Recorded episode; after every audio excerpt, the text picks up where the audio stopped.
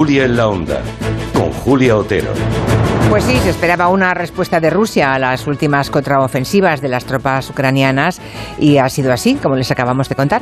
Esta mañana el presidente de Rusia, Vladimir Putin, ha anunciado una movilización parcial de la población rusa en plena guerra en Ucrania, en una declaración pues, llena de amenazas a Occidente y en la que asegura que no va de farol.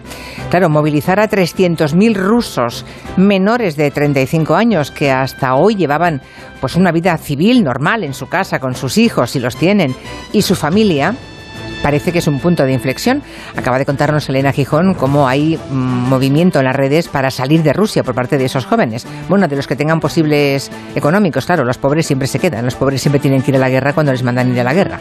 En la naturaleza, estos aspavientos, como los de Putin, aspavientos de los machos, se llaman desafíos de dominancia. Y aunque parece contradictorio, los usan precisamente para evitar ser agredidos. Cuando su posición está en duda, muestran su fuerza y esperan que la cosa se quede ahí, o sea, asustan, intentan asustar al contrario. Pero claro, lo que vale para, no sé, para los lobos o para los ciervos, igual es inútil en ciertos humanos. Por eso Putin ha insistido en que no va de farol.